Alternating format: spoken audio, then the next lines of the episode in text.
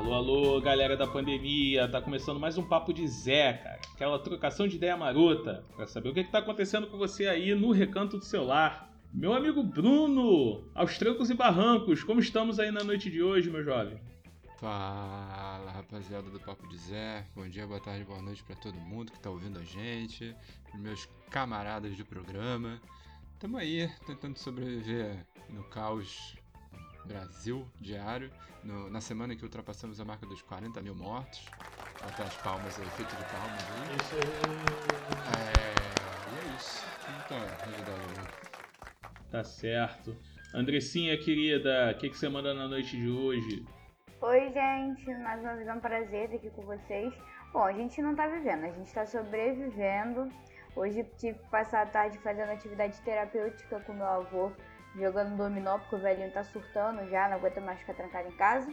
Mas é isso aí, a gente tá tentando sobreviver esse fim. Se o velho não vai até a praça jogar o dominó, você leva o dominó até o velho. É isso aí. Tinha que mandar bom. fazer um banquinho de cimento na sala. tá? É, Uma mesa assim de cimento quadrado. botar um xadrez. Isso. Próximo, próximo da janela pra ele poder ficar vendo a moda, né? É também importante. O velho gosta de ver a moda. Você sabe que a minha mãe, ela tem lá na. Eu não sei por que diabos, lá na casa dela tem um- uma câmera que olha pra rua. Aí ela bota no canal da televisão e ela fica olhando a rua. Pela câmera, na, é a- é a diversão dela do, do- do fim do dia. Entendeu? Que ela não pode ir pra rua, então ela fica vendo a rua na televisão pela câmera. É maravilhoso, uma- uma ótima solução. Eu não sabia disso não, cara. Isso é novidade pra mim. Desde quando isso existe? tempo. Sei lá, eu não sei também. Já tem um tempo, pelo que me parece. Caraca. Agora tem uns canais que eles andam fazendo tour pela região dos lagos do Rio. Eu não sei qual é o canal, sei que direto meu avô tá lá e já fez tour por Paraty, já fez tour por Búzios, faz tour na verdade pelo Rio todo. Ele já conheceu várias cidades. Pior se for o tour por tá Iguabinha, né? É, Iguaba, nada contra essas cidades, porque já passei muitos Réveillons lá, âncora. O Réveillon em Iguaba Pequena. Muito agradável. Que beleza, hein, professor João? É agradável, é tipo. Como é que era a terra lá de, de seu avô, que você ia todo final de semana? Ah, mas ali tá no fundo do coração, a bela Itaipuaçu. Itaipuaçu. Itaipuaçu é, é, é show. Distrito de Maricá. Não fale mal de Itaipuaçu, âncora. A última recordação que eu tenho de Iguaba, de Iguaba foi quando eu estava nadando na lagoa de Iguaba, um- uma sal do cacete, quente. É, quando olhei pro lado, vi um pequeno, um pequeno cocôzinho boiando. Que delícia. Nunca mais eu entrei na- naquela lagoa. E me recordo que alguns poucos dias antes eu tinha comido um da- uma daquelas iguarias da praia, que era aquele camarão no espeto. que beleza. Camarão no espeto. E eu fiquei todo empolado, mas continuei indo à praia. Pô, isso me surpreende, professor João. Você é todo cismado com sal da praia e vai numa lagoa salgada como a de Iguaba. é Mas nessa surpreendente. época eu não tinha opinião porque eu era criança. Ah. Eu tinha que ir obrigado. E fora isso, como tá a vida, professor João? Ah, olá a todos os nossos ouvintes, ao nosso estimado âncora, aos companheiros que fazem parte da mesa. Estamos aqui firmes e fortes, tentando aturar esse país, a inércia daqueles que podem derrubar aquele que hoje ocupa a cadeira presidencial e estamos aí tentando sobreviver em meio a essa pandemia que parece não ter fim, âncora. É, parece mesmo. E agora tá todo mundo indo pra rua, shopping lotado, na véspera do dia dos namorados. O brasileiro ri na cara do perigo, não é isso, meu amigo Bruno? Tal qual o Já- Rei já Leão. dizia Nala. E pra falar em rir na cara do perigo, a gente vai falar hoje sobre branquitude. Você sabe o que é isso, cara? Vamos falar sobre isso depois da vinheta. Deixe-me ir.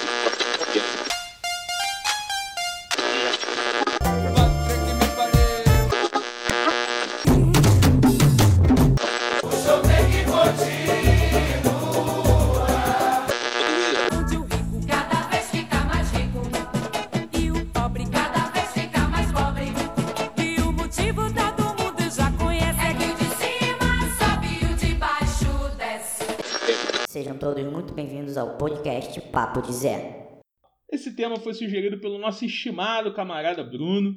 A gente resolveu falar um pouquinho sobre isso porque é necessário, especialmente após os acontecimentos nos Estados Unidos da América, quando ah, certas situações voltaram à pauta.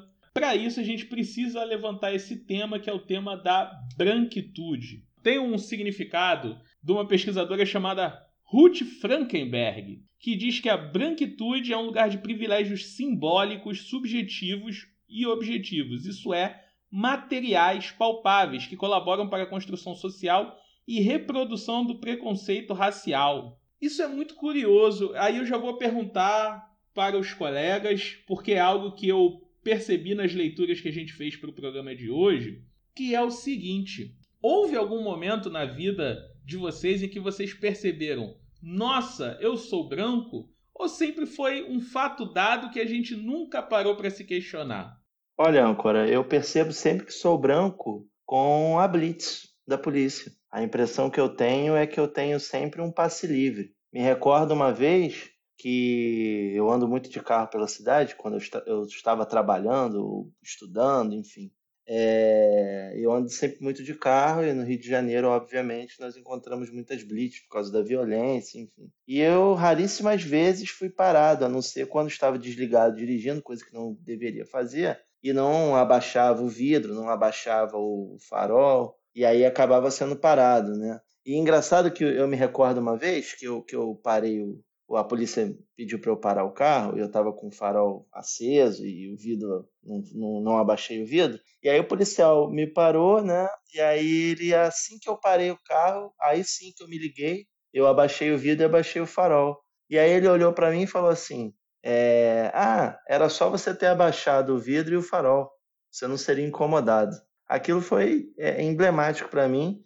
E uma outra situação também foi uma vez que eu, eu contratei um rapaz para fazer uma reforma lá em casa e ele andou comigo no banco, né, do lado, né, do carona. E eu raríssimas vezes, salvo esses casos que eu já pontuei para vocês, sou parado no trânsito em blitz.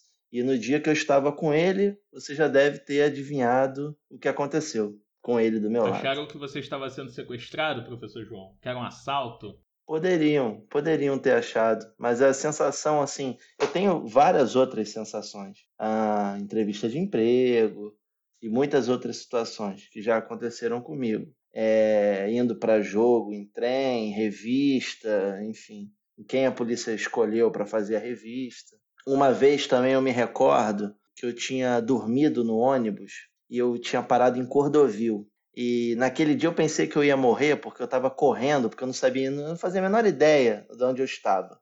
E tinha bebido um pouco também. Só que eu comecei a correr assim do nada e eu me recordo que a polícia estava vindo na direção contrária do que eu estava correndo. E ali, quando eu vi o carro, eu correndo e a polícia também correndo com carro sirene e gente para fora com fuzil, depois, assim, alguns dias depois, eu refletindo, porque não aconteceu nada comigo, eu continuei correndo e a polícia parou, que talvez se eu fosse negro eu teria morrido. Eu tenho talvez quase certeza que isso a, aconteceria.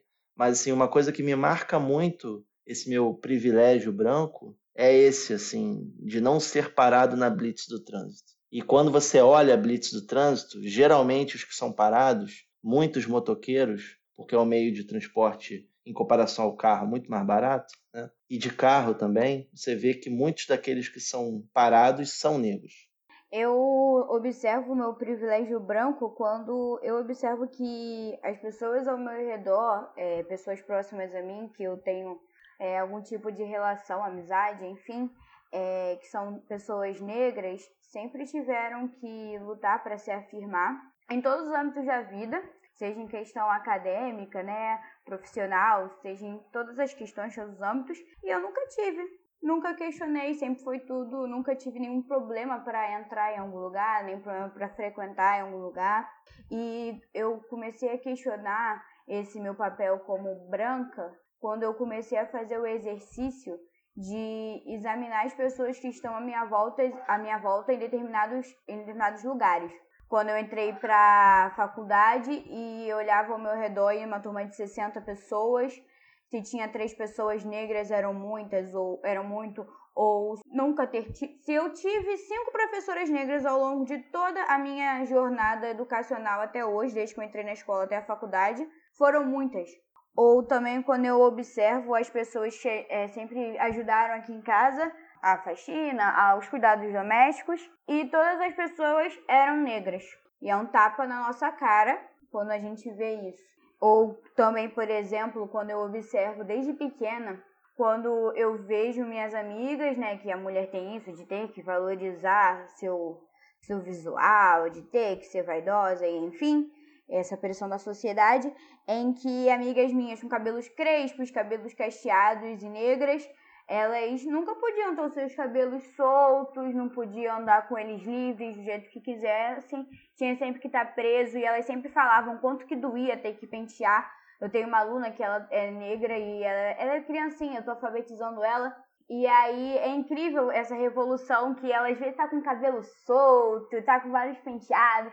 E aí é, é, vem até um contraste, né? De como antes eu tinha uma priminha de consideração que eu via a mãe dela é, puxando o cabelo dela e ela realmente sentindo muita dor com aquilo, né? Porque ela não podia ter o cabelo crespo à mostra, ela não podia é, ter algum traço é, negro à mostra para a sociedade.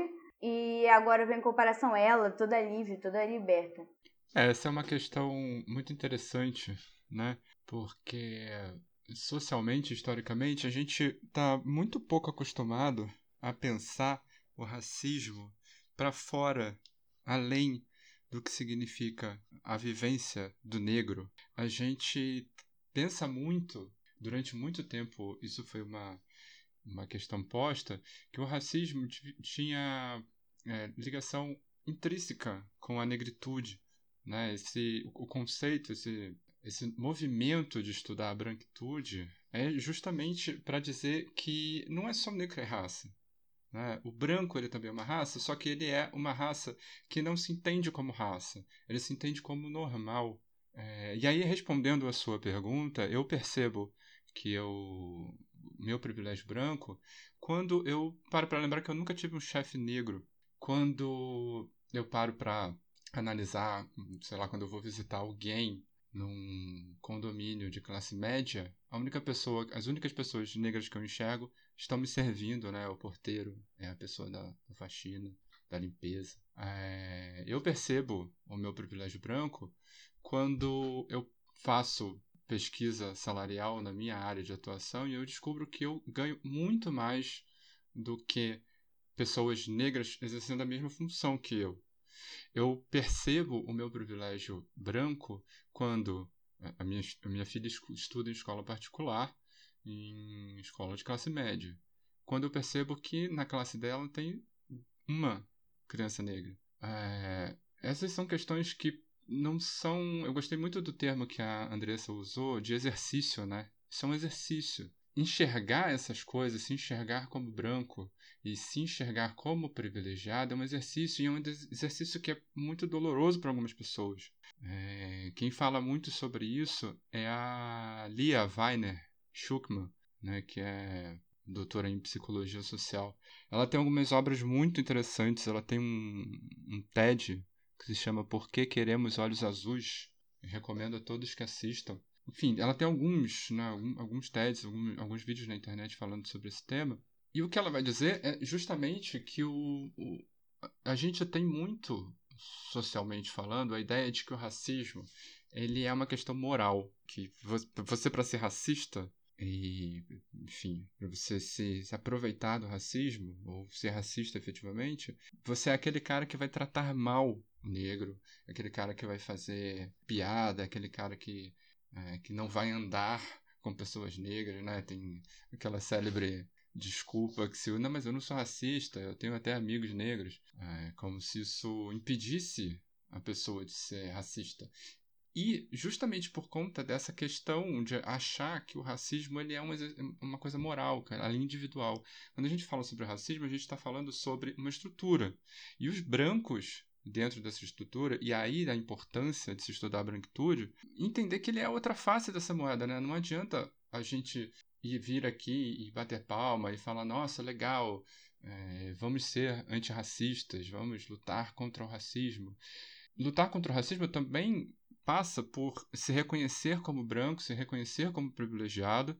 Para além disso tudo, ele também é um exercício de abrir mão de privilégios, que é uma coisa muito difícil de ser feita, porque as pessoas acham que elas não principalmente as pessoas brancas, né, que até as que se reconhecem como brancas, elas acham que elas que o papel delas é de apoio. Apoio é muito pouco. Ser antirracista é, significa você reconhecer o seu lugar de privilégio e você atuar também para é, tentar amenizar um pouco isso. Então, é, eu vou dar aqui o meu depoimento sobre quando que eu me percebi branco, né? Eu acho que foi já na época da faculdade, eu pegava um ônibus para ir até o centro da cidade no Rio de Janeiro que passava por diversas comunidades aqui da região da Zona Norte, entre elas a comunidade do Jacarezinho, ali próximo ao Arará, ali em Benfica, passando pela Mangueira, é, atravessando o Tuiuti, passava por várias comunidades até chegar ao centro da cidade. Não sei por que eu não ia pela Brasil na época, mas tudo bem. Na época, eu sempre era parado no ônibus na mesma altura, sempre tinha uma blitz, assim como o professor João fala. Uh, e eu sempre era questionado de onde eu era, para onde eu ia, o que, que eu estava fazendo ali no ônibus. E sempre desciam com um rapaz branco, uh, com um rapaz negro do ônibus. E até que um dia eu fui perguntar a uma pessoa que era policial: o que, que houve? Eu, eu tenho cara de bandido? Por que, que sempre me param e perguntam de onde eu venho, para onde eu vou? o que, que eu tô fazendo ali no ônibus? E aí depois descem com um rapaz negro. Uh, e aí falaram para mim o seguinte: olha, isso é uma orientação para os policiais não serem acusados de racismo, para eles não irem direto no suspeito negro. Então o que, que eles fazem? Eles primeiro questionam uma pessoa branca para depois eles questionarem a pessoa negra e tirarem ela de dentro do ônibus. Óbvio que você vai percebendo essas coisas muito de leve quando você é tratado de maneira uh, normal, já que, como vocês já falaram, ser branco é como ser padrão, vamos colocar assim, muito entre aspas. Você tem um papel de se reconhecer na sociedade o tempo todo. Você está na revista, você está nos jornais, você está na televisão, você está em todos os meios de comunicação e de mídia, né? Enquanto que o mesmo não acontece com a população negra. Então é muito, é, é algo que vai sendo naturalizado. Tanto a ideia de que ser branco é comum e de que o racismo ele não é tão palpável quando na verdade ele é. Uh, e isso a gente também tem que avaliar que é uma construção muito longa do Brasil. Foram 500 anos construindo essa imagem. No início do século XX, você teve planos eugênicos no Brasil, né? você havia congressos ditos científicos que tinham uma proposta de branqueamento da sociedade através de uma miscigenação. Isso levaria obviamente a, a superioridade branca, aquela ideia do fardo do homem branco, né? De que havia um darwinismo social que levaria a essa raça a prevalecer. E a comprovação disso era uh, o quanto que as sociedades brancas eram mais evoluídas nesse sentido. E por isso eu trouxe uma fala que é muito comum, que eu já ouvi muitas vezes de muitas pessoas, de alunos inclusive, de alunos brancos quando você trata o tema do racismo, especialmente quando eu abordo algo que é muito que ficou muito latente quando a gente fala de branquitude, que ficou muito latente quando o branco sentiu que o privilégio dele de ser branco foi afetado, e ele não quis falar que era privilégio de ser branco, foi quando se criou a política de cotas, que coloca pessoas brancas pobres na universidade. Isso também tem que ficar claro para quem está ouvindo. A política de cota não abarca só pessoas negras, indígenas, deficientes físicos, mas abarca também pessoas brancas, né? Mas quando essa política de cota surgiu, ah, uma frase que era muito comum era mas isso é injusto. Eu nunca escravizei ninguém. Eu não fiz nada disso. Por que, que agora eu tenho que pagar por algo que alguém fez lá, na, lá atrás? E aí o cara fala, mas não foram os meus antepassados, eu nem conheço quem escravizou essas pessoas e tudo mais. Isso é uma fala muito comum, eu não sei se os colegas já ouviram isso, mas eu ouvi muito. E ainda ouço, que é um negócio muito curioso. Uhum. Isso pode ser um grande exemplo de colocar a branquitude em xeque, né? É, é, o primeiro grande momento, assim, vamos colocar num, num, panorama mais geral. Houveram outros momentos que o privilégio branco foi colocado em xeque. Mas eu acho que, de maneira geral, especialmente para a juventude, que nunca tinha lidado com boa parte desse problema, a juventude branca, ela viu o acesso dela à universidade ter sido cerceado de alguma forma. Ela viu, meu Deus, agora diminuiu diminuíram as vagas. Eu não vou mais entrar. O cotista está roubando minha vaga ou algo do gênero. Então isso é um ataque a, a esses privilégios. O branco, que não se acha privilegiado, ele vê isso como um ataque aos privilégios dele. Que de fato não é, porque ele continua tendo um monte de privilégios dentro da sociedade brasileira. Mas eu queria a opinião de vocês sobre esse tipo de fala. Vocês ainda acham que isso é comum ouvir esse tipo de fala? Totalmente comum. Perfeitamente. Vou dar um, um exemplo aqui do que aconteceu comigo segunda-feira dessa semana. Eu estava fazendo uma palestra com os alunos, falando alunos que estão no nono ano do ensino fundamental. Nós estávamos falando sobre concurso de escolas técnicas. E aí uma mãe invadiu a live para falar que os cotistas é, sobravam vaga para os cotistas porque eles não acertavam o mínimo suficiente. E eu já tinha explicado que o mínimo suficiente naquela prova específica é, que eu estava falando era só não zerar nada. Ou seja, na cabeça dela, os cotistas, em sua ampla e ampla e ampla e ampla maioria, zeravam pelo menos alguma matéria. E aí eu tive que responder. Obviamente também não me estiquei, aí acabei fazendo meu papel de diretor do curso, né? E eu falei, não, não é verdade. Eles ocupam as vagas. Então acho que isso é mais um exemplo. É, o Bruno falou uma frase que também é muito marcante, é o poder de uma palavra, né? quando o cara fala assim: é, eu até tenho um amigo negro. E isso é muito utilizado pelo presidente da República, né? usando como exemplo um cidadão que é totalmente subserviente a ele, como se fosse em muitos programas humorísticos, esse cidadão é retratado como o cara que abre a porta. Porque é exatamente assim que ele é retratado. E hoje esse cidadão é um, um, deputado e, inclusive, incorporou o próprio nome do, do, do mandatário, né, do manda-chuva, hoje no, no país, infelizmente. Inclusive, é muito simbólico esse uso desse sobrenome, porque fica como se fosse uma propriedade do sujeito. É, mas eu acho que essa sua fala ela é muito é, é, real ainda, porque eu acho que a gente tem no, no Brasil, e aí você fez um paralelo histórico também muito importante. Eu acho, inclusive, como o Bruno estava falando, a questão hoje não é só você ser contra o racismo, é você ser antirracista. Tem aquela célebre frase da Angela Davis. Você não pode simplesmente só não xingar o cara de, de negro, de não sei o quê. Você também tem que identificar que as disparidades no Brasil elas são sociais e raciais. Se você não entender isso, se você não lutar contra isso, se você, por exemplo, não for a favor da lei de cotas, você não está sendo antirracista. Essa é a questão. Só que a gente vive num país tão atrasado do ponto de vista civilizatório também, que eu acho que até aquela questão individual de não enxergar o negro como um objeto, a piada do negro como um macaco, eu acho que isso ainda é muito forte. Quando você vê pessoas em determinados espaços em que muitos desses nossos companheiros negros eles são é, é, atendentes, estão em posições menores dentro da hierarquia do mercado de trabalho, sendo constantemente humilhados. Eu uma vez bati boca com uma mulher na, na, numa loja de telefonia, porque ela estava praticamente. Ela ia chegar nesse ponto da atendente, dela chamar a atendente de, de, de alguma coisa racista, porque ela se dizia médica e ela estava desqualificando a mulher pelo trabalho dela e ela não estava concordando com alguma coisa lá da telefonia e começou a detonar tudo em cima, descarregar tudo em cima da pessoa, dizendo que ela era médica, que ela era aquilo, ela era isso, e que a pessoa era uma inútil, era uma incompetente. Ela ia chegar naquele ponto, ela ia chegar lá, entendeu? No nível de, de radicalismo da fala dela, de humilhação. Só que aí eu intervi, comecei a gritar com a mulher, chamá-la de palhaça. Só não, não, avancei mais porque, sinceramente, eu senti que ela ia simular que eu, ia, que eu tinha, teria agredido ela. Então eu parei, aí ela começou a me xingar, e ela saiu da mulher. Como também lá no. Eu sou sócio de um curso preparatório, não sei se todo mundo sabe.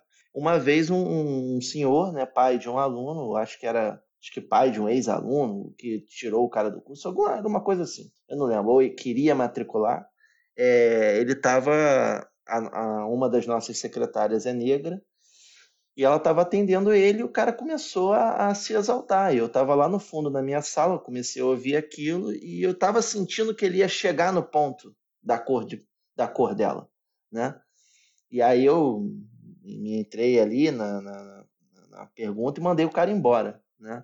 E depois, obviamente, a menina que é muito dura, inclusive, ela é muito durona, assim, enfrenta muita coisa, mas ela sentiu que ele ia se manifestar de uma forma racista. Ele já estava se manifestando de uma forma racista. Só que eu acho que o Brasil é um país tão atrasado, tão atrasado, que a gente vê tantas pessoas negras sendo humilhadas publicamente, assim, ao ponto de chamar de macaco. A gente vê nos estádios, por exemplo. Né? Não é porque é futebol que você tem um passe livre para humilhar as pessoas. E é bom ver em alguns espaços que estão fora da vanguarda também esse enfrentamento, como é o caso hoje. Muitos esportistas estão se manifestando, é, no, no, no, meio do futebol, por exemplo, que tem muito caso de racismo.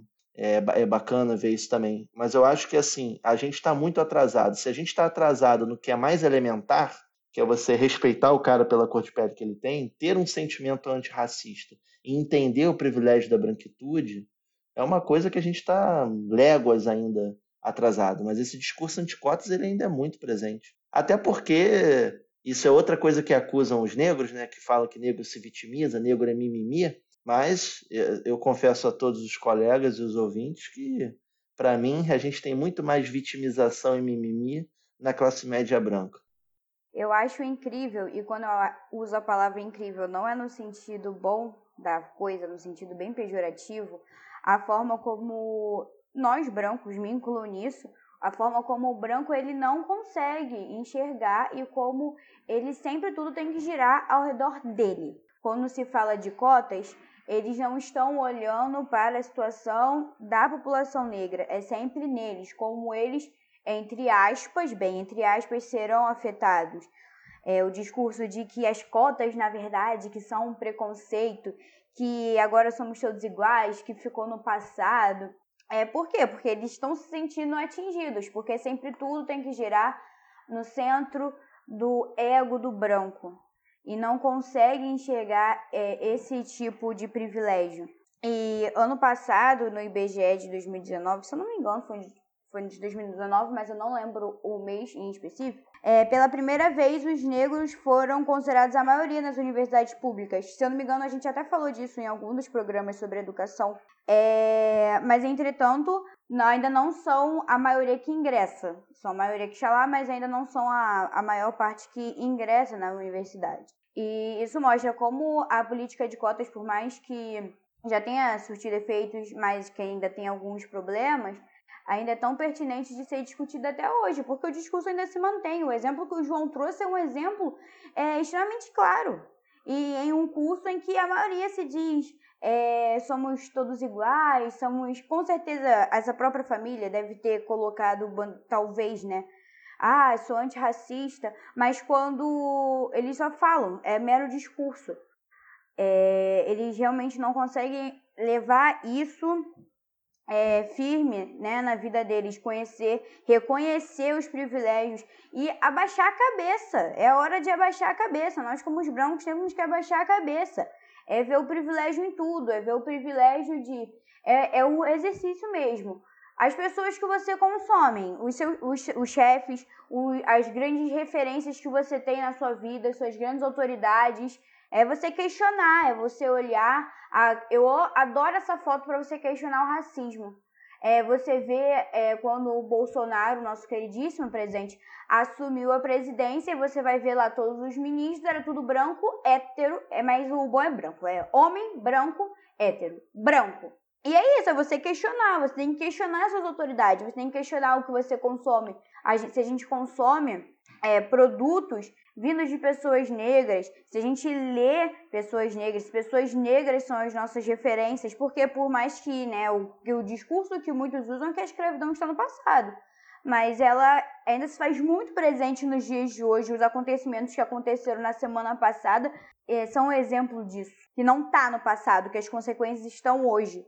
E é sempre um exercício de calar a boca, abaixar a cabeça, abaixar o ego, tirar você do centro, porque você não é o centro das coisas, não é o centro do universo, e se assumir, assumir que eu como branco, o branco está sempre com um lugar mais elevado e uma hierarquia, né? A gente vive uma hierarquia racial em que o branco está sempre no lugar mais elevado e estudar isso. É mais do que botar uma bandeira antifascista, é mais ficar do que ficar postando nos stories do Instagram a frase da Angela Davis. Não, é você pegar essa filósofa que é negra, extremamente importante para discurso de raça, e você estudar. Você tendo acesso, você estudar. E você pegar ela como referência e você levar para as pessoas que não têm acesso. E assim você disseminar o conhecimento e contribuir para realmente essa luta antirracista. É mais do que só a militância na internet ou só a militância boca a boca para não ser o famoso cancelado. É uma luta mesmo, em que o protagonismo são dos negros, porque quem vive é, isso na pele são eles, e que nós, e eu me incluo nisso, em que nós, os nossos antepassados, somos os culpados por, muitas, por tudo isso que eles sofrem hoje é, o protagonismo tem que ser único, exclusivo deles, mas que a gente tem que contribuir para que essa luta tenha cada vez mais voz e reconhecer os privilégios trazidos pela nossa branquitude. É, o, o João ele trouxe um, um exemplo assim muito claro de, né, porque às vezes acho que as pessoas se perguntam muito, ah, mas o que que, que, que você pode fazer, né? O que, que eu, como branco, posso fazer? O que, que é? O que, que significa isso abrir mão dos privilégios, né?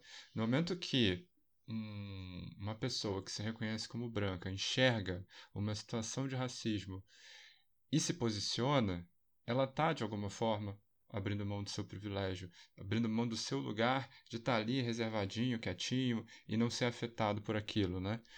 É, então, você, quando você vê uma situação de injustiça, você se colocar, como aconteceu nos protestos lá nos Estados Unidos, quando brancos formaram um cordão de isolamento entre os negros que estavam se manifestando e os policiais, é, é um exemplo de, de, de situações, de ações práticas né, que se pode fazer. É, eu queria falar um, um, pouco sobre esse, essa questão do todos iguais que a Andressa trouxe, né, que eu acho que ela é muito rica para a gente ver como é que o, o, a branquitude ela, ela torce o sentido das coisas que ela fala justamente para não se reconhecer enquanto raça, enquanto causadora dessas mazelas. É, quando você fala que somos todos iguais, né, que não, não devemos olhar para a raça, e essas questões. E na prática você vê que a maior parte da população brasileira é negra, mas uma maioria esmagadora de pessoas que estão em cargos de chefia nas empresas, por exemplo, é branca. Bom, se somos todos iguais, os negros não estão lá porque eles não são capazes. Se somos todos iguais e você só vê brancos na capa da revista, os negros não estão lá porque eles são feios. Então, você, esse conceito do somos todos iguais, ele constrói um racismo muito cruel, que é um racismo do qual o negro não pode se defender claramente. Né? É, é muito diferente da pessoa que se declara como racista, que se posiciona como racista, que acha que é assim, que na sociedade brasileira isso é muito mais raro. Né? Aqui, como a gente está muito atrelado a essa questão moral do racismo, questão individual, as pessoas não gostam de se sentirem perversas, né? Ninguém quer achar que é mal, que faz mal a alguém. Então as pessoas, eu sou racista, imagina.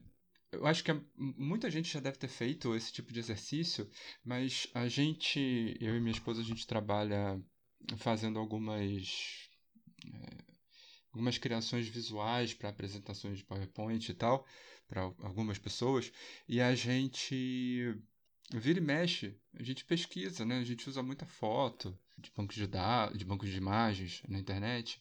E um exercício que a gente faz, por exemplo, é nos nossos, nos nossos trabalhos, a gente procura sempre inserir uma quantidade equivalente de é, modelos, pessoas em situações brancas e negras. Aí a dificuldade é tão grande que, por um exemplo assim básico, se você for lá no Google Imagens e digitar engenheiro, eu fiz esse teste uh, um pouco antes aqui do, da nossa, do nosso programa, e assim, numa linha em que você tem, sei lá, 10, 12 imagens, você tem um negro.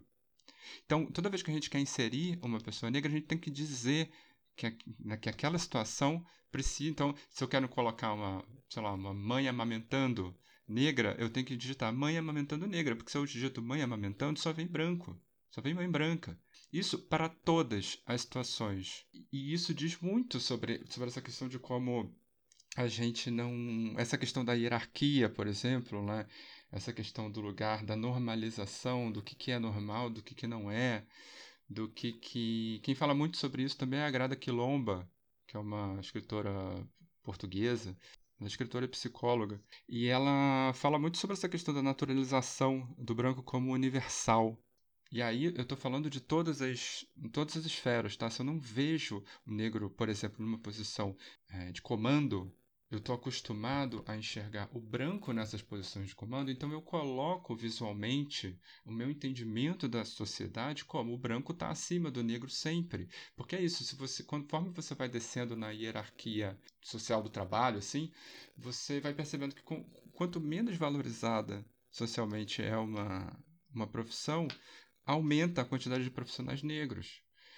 É, e no Brasil, principalmente, com essa questão do, é, da negritude, da branquitude, do, dos locais onde essas pessoas ocupam. Então a gente não pode esquecer, se não me engano foi o João que falou, que isso também está muito atravessado pela questão é, financeira, né? Tá muito atravessado pela questão de classe. Então a gente tem uma, uma parte da população que é a maioria da população vivendo sobre uma condição de quase anonimato total, um apagamento. Porque é isso, se lá atrás a, a, a sociedade não conseguiu eliminar o negro fisicamente, ela conseguiu um jeito de eliminar ela no imaginário. Né? Então, se você pensa em questão da hierarquia, na questão da beleza, para onde você olha, o branco é o padrão. Então, o certo é o branco, o bonito é o branco, o rico é o branco. E, então, a gente precisa ter sempre muito isso em mente quando a gente falar sobre branquitude, que reconhecer a branquitude é reconhecer esse tipo de coisa. Sabe? É reconhecer o quanto eu, enquanto branco, sou é, privilegiado por chegar num lugar e ser bem recebido. Ou por eu estar, como o João citou, aquele caso, de que ele se perdeu, não sabia muito bem onde estava, eu não corro risco de vida a princípio. Né, falando dentro dessas estruturas de poder do Estado, principalmente. Né? É, eu, eu não vou ser lido como uma ameaça, eu não vou ser lido como alguém inferior.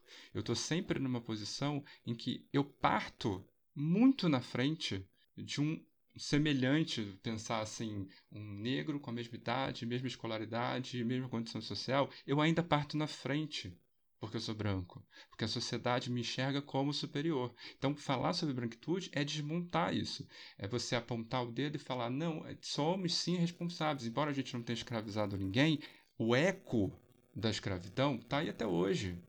Por exemplo, o caso das empregadas domésticas né, que isso gerou, assim como foi a questão das cotas, quando as cotas foram é, implementadas, isso também gerou um, um, caos assim dentro da cabeça da, da branquitude e da, da branquitude classe média, classe média alta e classe alta, isso se transformaria num caos de que agora, meu Deus, a gente vai ter.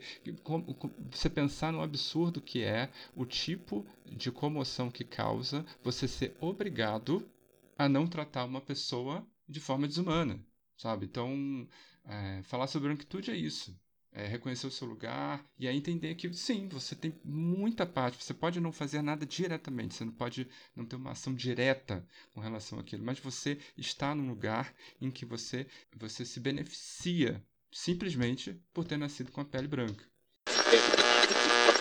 É, eu tenho uma definição aqui do pesquisador Lourenço Cardoso, ele é pesquisador da Unesp Araraquara, sobre branquitude crítica e branquitude acrítica. Uh, a branquitude crítica seria aquele tipo de branquitude que o cara reconhece o racismo, uh, ele entende que isso existe, né? mas não necessariamente ele precisa fazer alguma coisa para isso. Mas ele desaprova publicamente o racismo apesar de não perceber esse tipo de situação.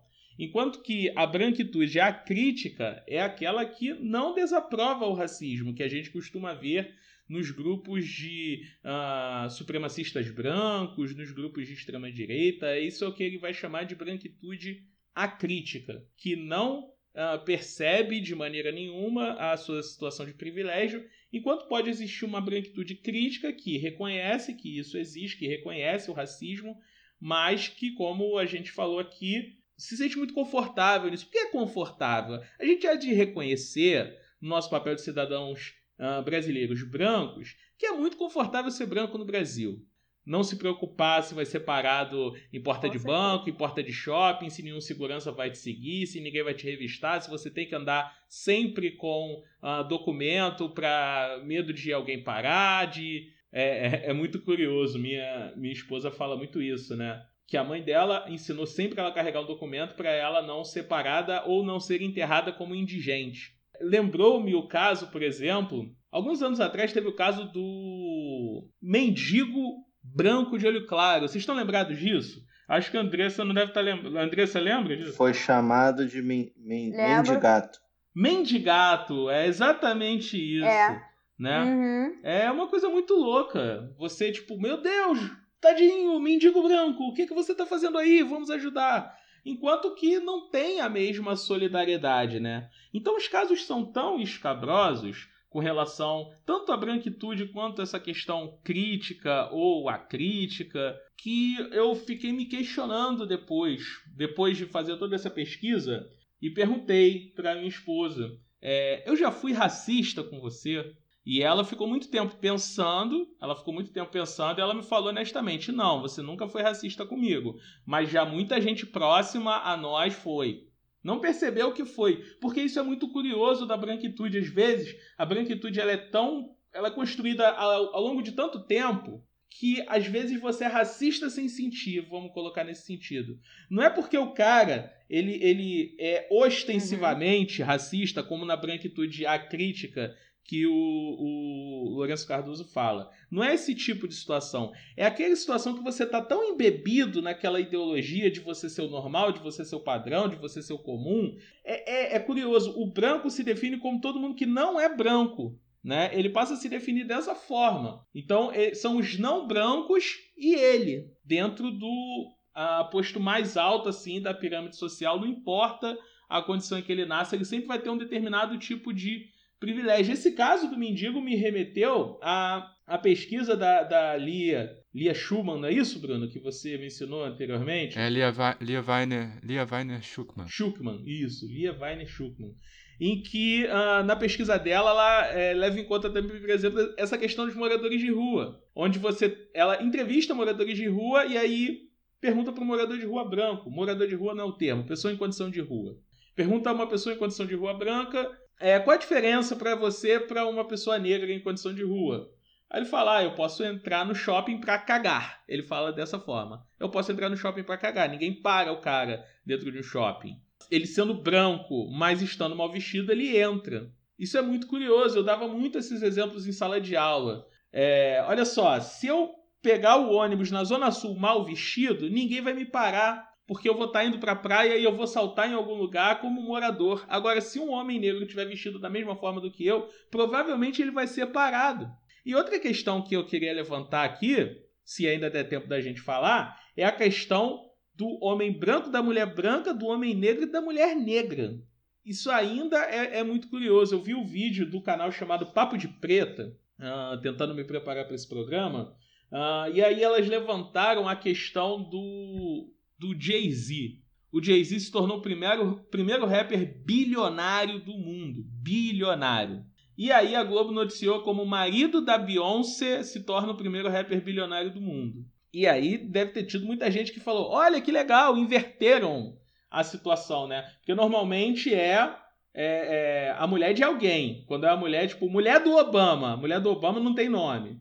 É isso que acontecia. Aí inverteram porque acharam que iam fazer uma reparação com relação ao machismo. Mas quando que eles resolveram re- fazer essa reparação? Resolveram fazer essa reparação no homem negro. Não fizeram essa reparação com homens brancos. Queria aí a opinião de vocês sobre essa questão de morador de rua, homem negro, mulher negra, como é que isso é visto, né? E sobre essa questão da branquitude crítica e acrítica. Será que nessa avaliação do pesquisador dá para você ser e reconhecer essa branquitude e ao mesmo tempo, como vocês falaram, ser antirracista? Como é que é ser antirracista? É sempre enfrentar os casos de racismo que você vê, é se policiar também.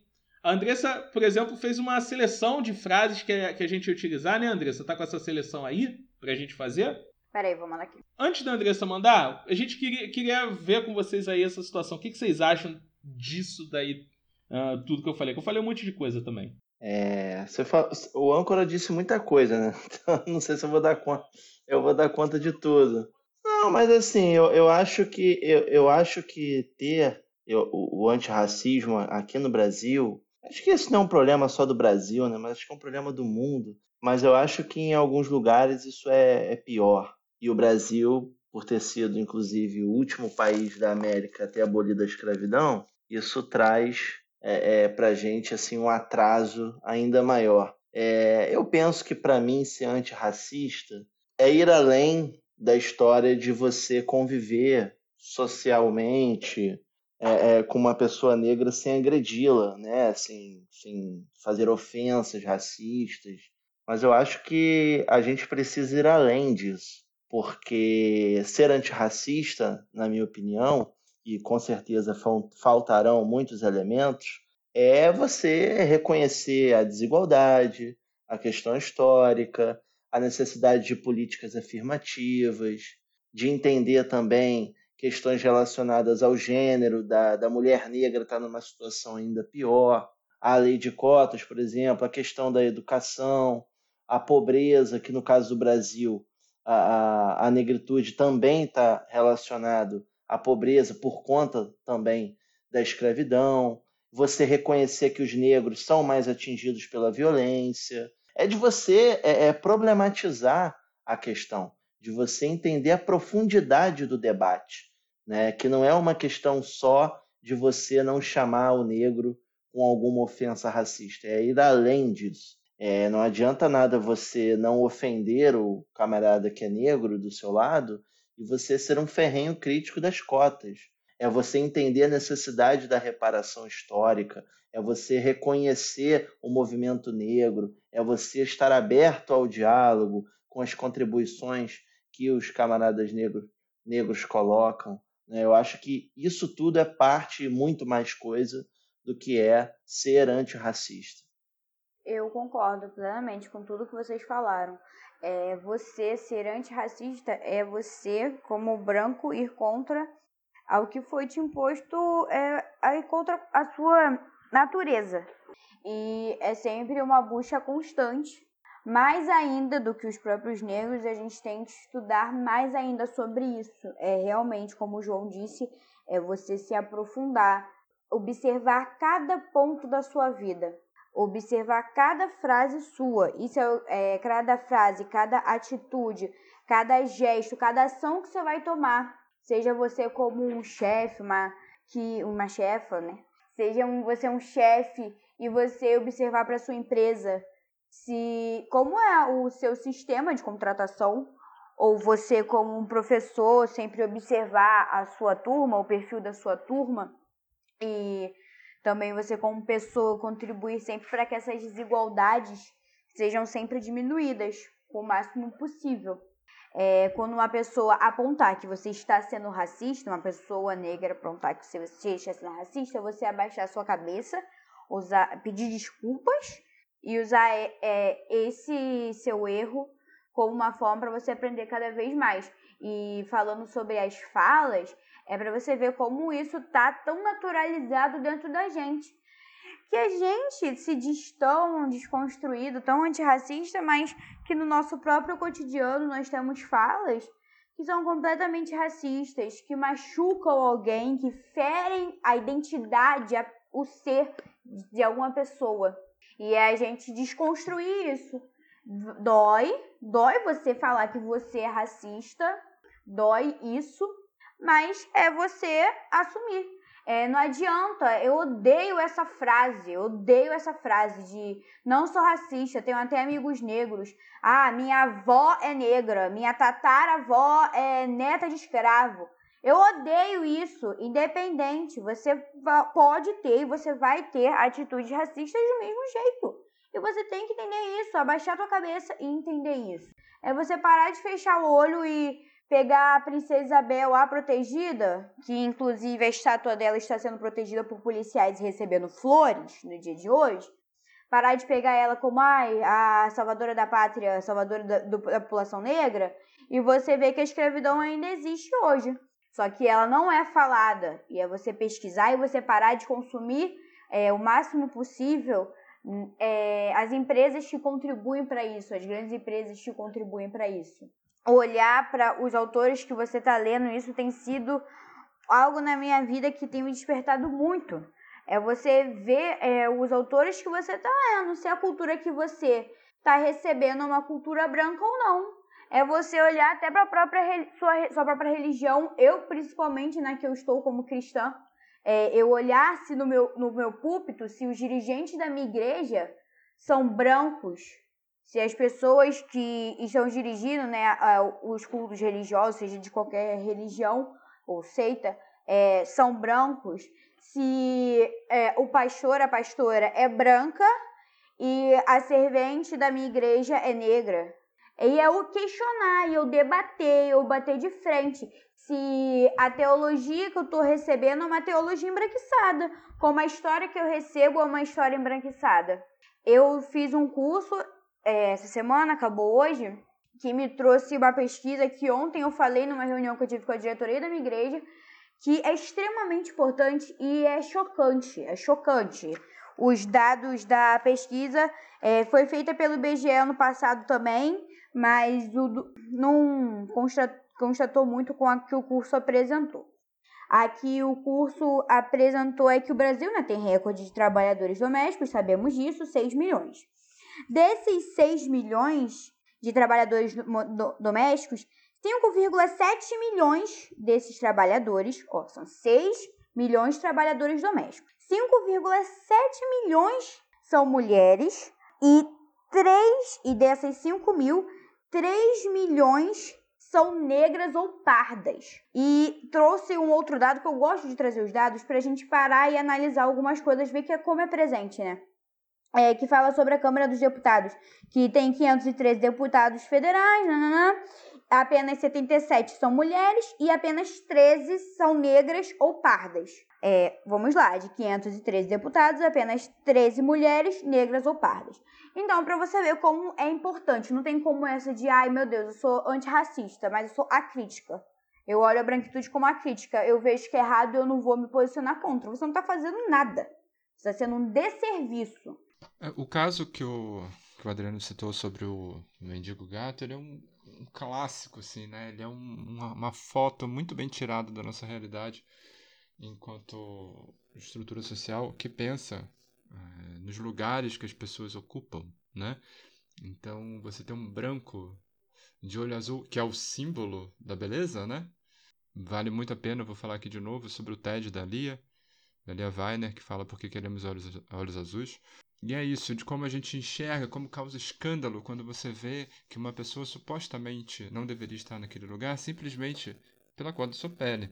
Eu penso que para exercer o nosso lugar de antirracista é, é entender de que lugar que você está falando e de que lugar que os brancos falam. Porque quando um, uma pessoa branca fala que basta você se esforçar para conseguir as coisas, ele está falando de um lugar de uma pessoa cujo o esforço que ele precisa fazer é menor do que de outras pessoas.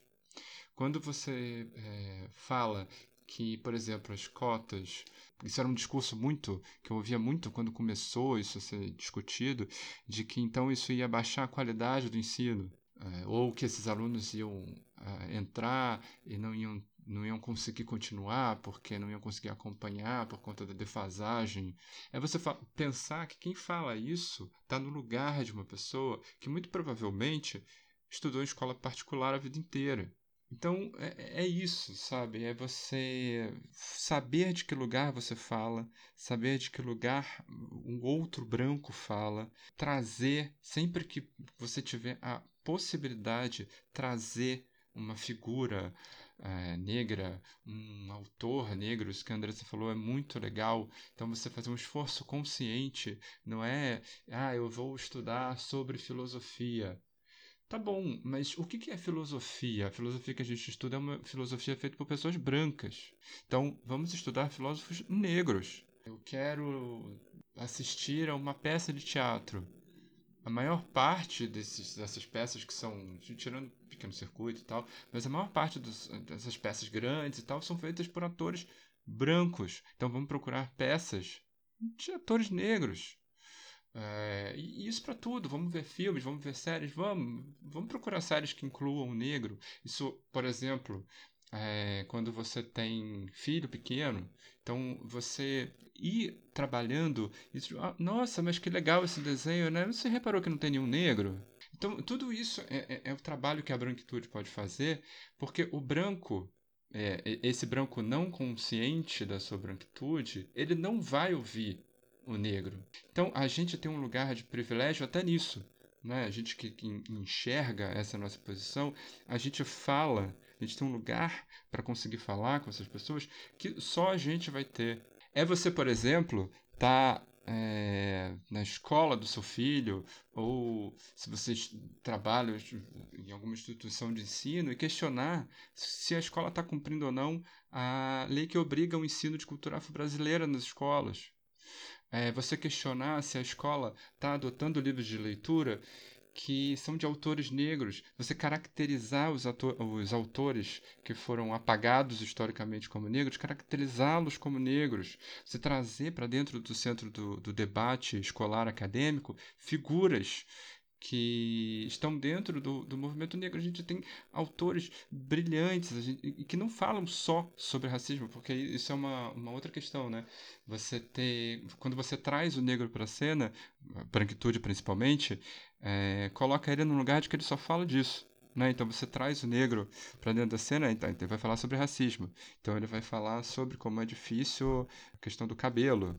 A branquitude também faz muito isso, né? Coloca o negro num lugar até para até dar voz a uma pessoa negra, dar uma voz estigmatizada. Então não é é você fazer um esforço, por exemplo, para contratar, se você é um, um um diretor, um dirigente, um chefe de alguma coisa, fazer um esforço para você ver ali se na sua equipe será que só tem negro na faxina?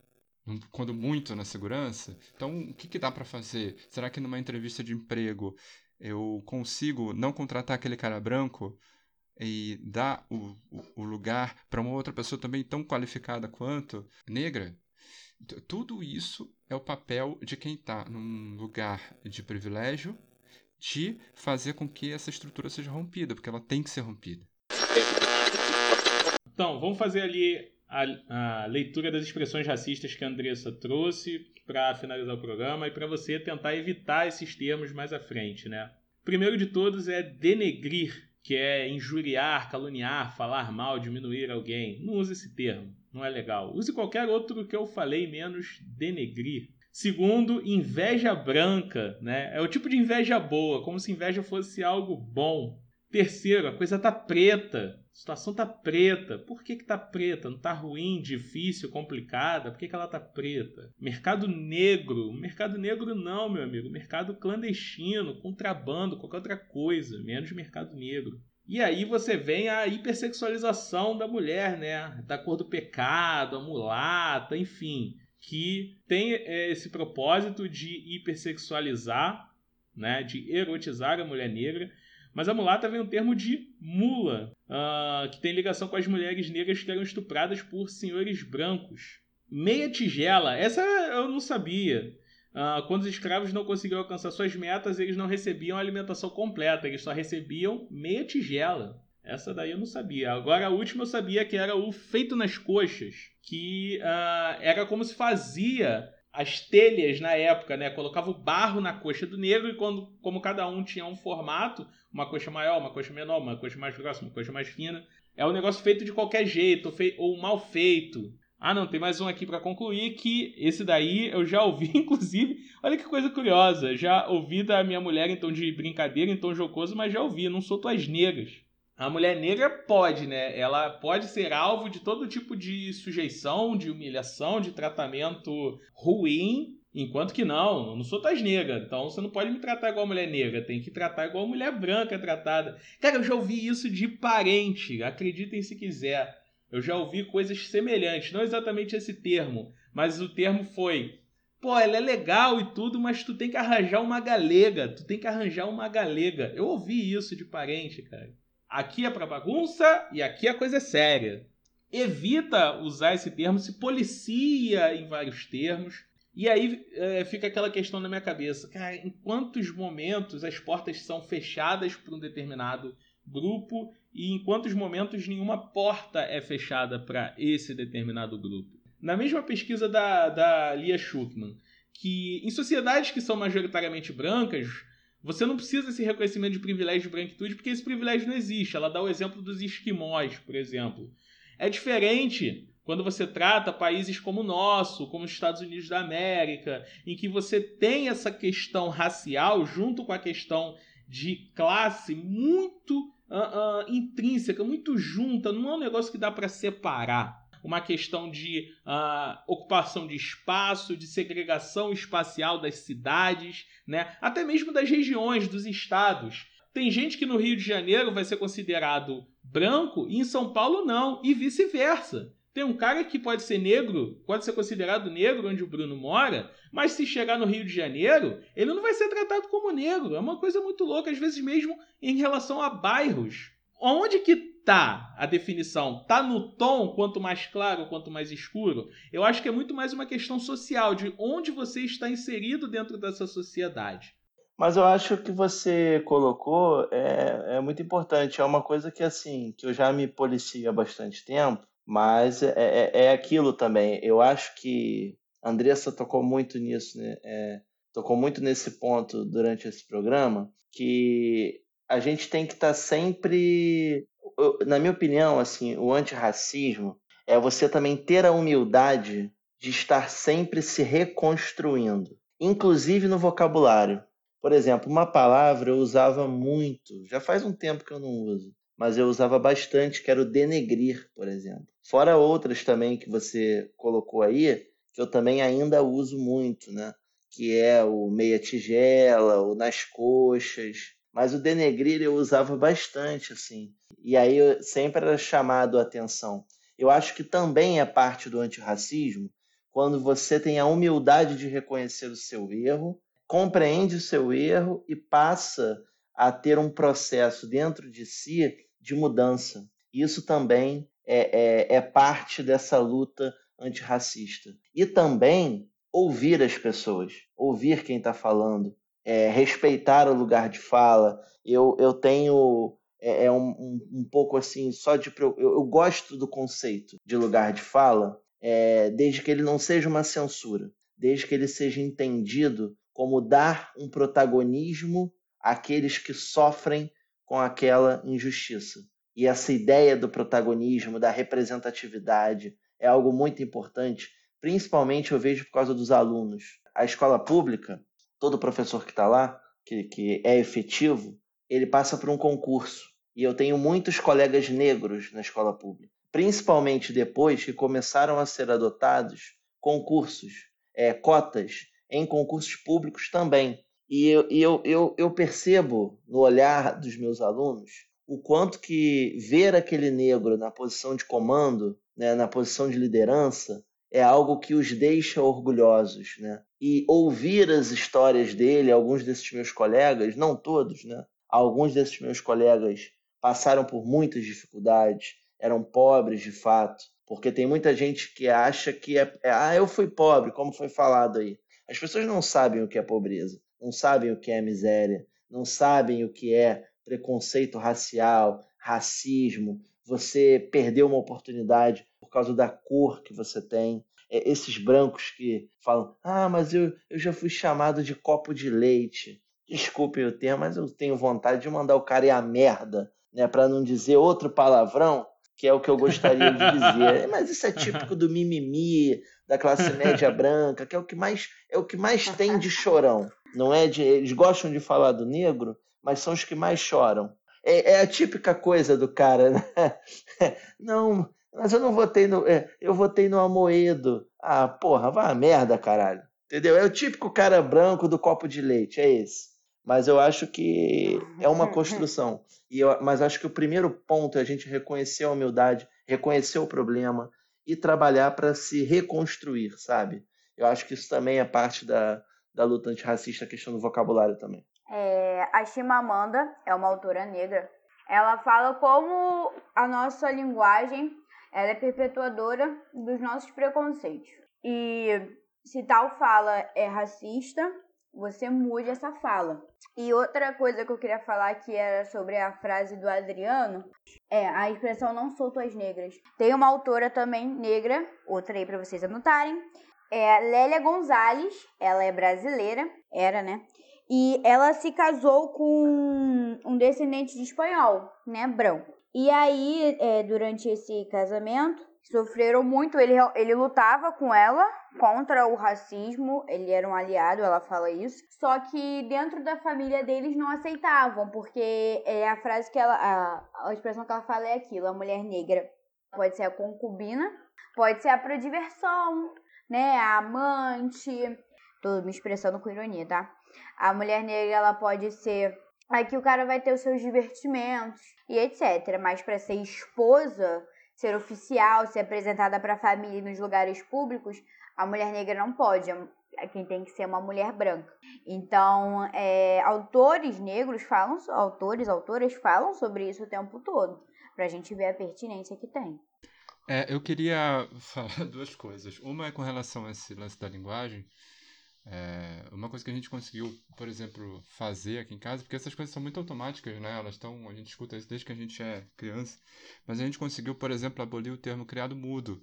Mas a gente não chama mais, inclusive a Estela não chama mais de criado mudo, ela só chama de mesa de cabeceira. É, isso, e essas questões, elas, como a Andressa colocou na fala da, da Chimamanda, que isso ajuda a perpetuar né, a, a, questão dos nossos preconceitos e essa posição que a branquitude coloca a negritude na sociedade. Agora, eu queria chamar uma atenção para uma coisa que eu achei interessante que o Adriano falou. Eu vi, por muita coincidência, esses dias, meio sem querer, assim, é uma pena que eu não lembro de, de quem era esse vídeo, mas de uma pessoa falando é, a respeito dessa preocupação de como, como, chamar a pessoa, se chama de preto, se chama de negro, né? Não, não vou ofender. É, e aí a pessoa falava assim: aonde isso, esse, esse tipo de questionamento deveria caber? É, seria basicamente dentro de estudos né, científicos, estudos sociais, é, estudos em biologia, é, questão de levantar é, ficha de anamnese, né, de autodeclaração de raça. É, nesse lugar é que deveria caber esse tipo, porque você não, não, quando você vai falar sobre uma pessoa, você não fala, ah, mas aquele, aquele, sabe, sabe aquele é, programador branco? Nossa, sabe aquela médica branca? Ah, você lembra daquele autor branco? As pessoas não falam isso, né?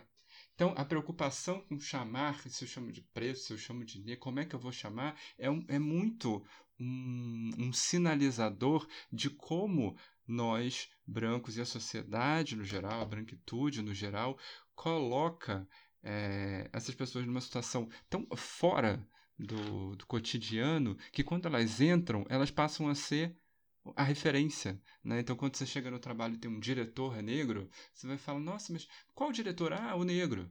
Porque ele é o, o, o único que está ali naquele lugar.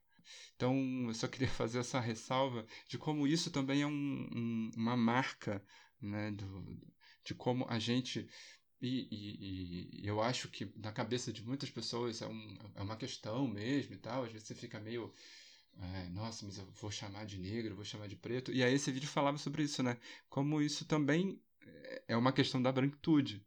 Né? Então, fazer sempre esse exercício de, de que lugar eu estou falando, né? Se eu tenho, será que eu tenho necessidade de dizer que o fulano é negro ou preto? Qual é essa necessidade? Entendeu? Produzir esse estranhamento sobre as coisas que a gente fala, produzir esse estranhamento sobre os, é, os locais sociais por onde a gente circula. Tudo isso faz parte desse grande, é, desse grande papel que a branquitude tem na luta contra o racismo. Senhores e senhoritas, como é que a gente pode concluir então o programa da noite de hoje? Diga lá, meu amigo Bruno. Eu vou parafrasear aqui nosso saudoso e que esteja em bom lugar, Etebilu, e falar: busquem conhecimento. busquem conhecimento.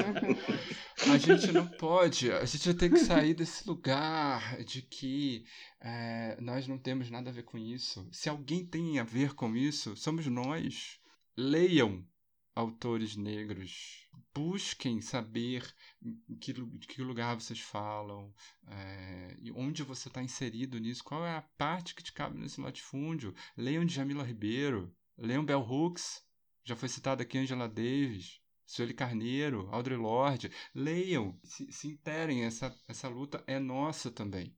E, e a gente pode produzir muita coisa boa, a gente pode ajudar muito nessa luta.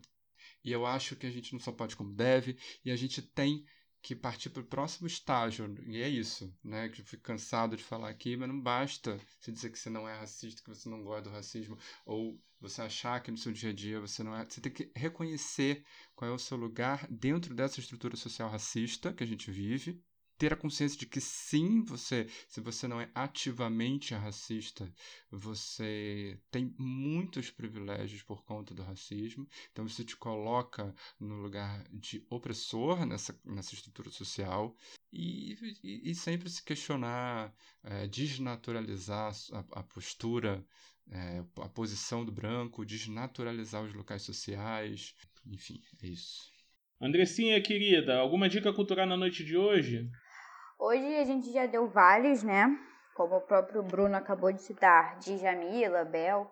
É, alguns autores para a gente ler, se aprofundar mais em quem são essas pessoas.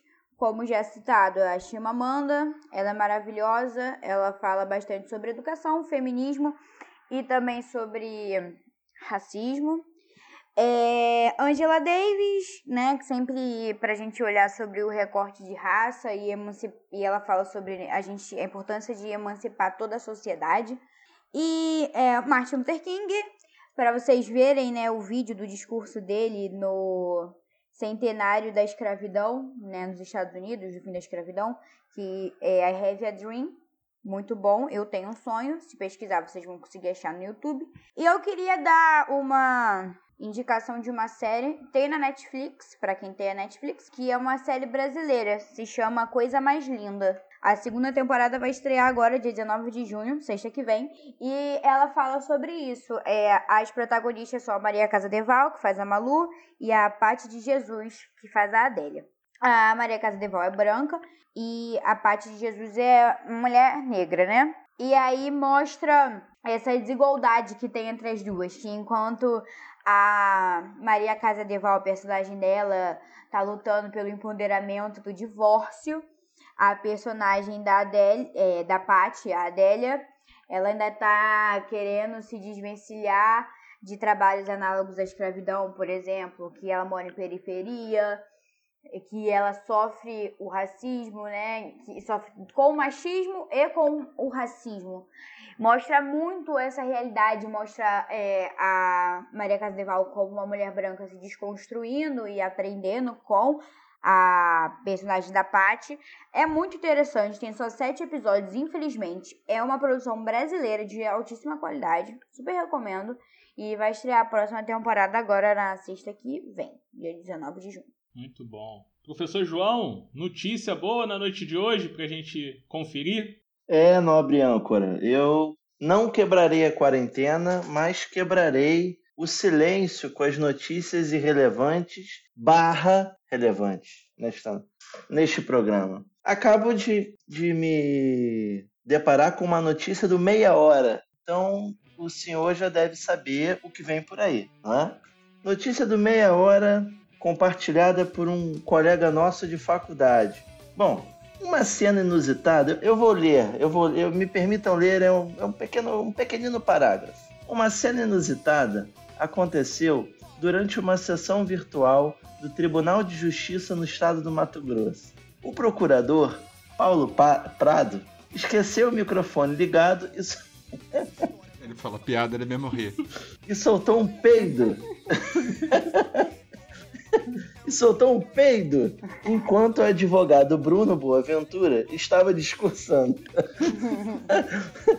o barulho imediatamente, entre vírgulas, fez com que o advogado parasse de falar, mas logo voltou e encerrou sua fala constrangido. Após a gafe, o procurador pediu a palavra e pediu desculpas pela deselegância.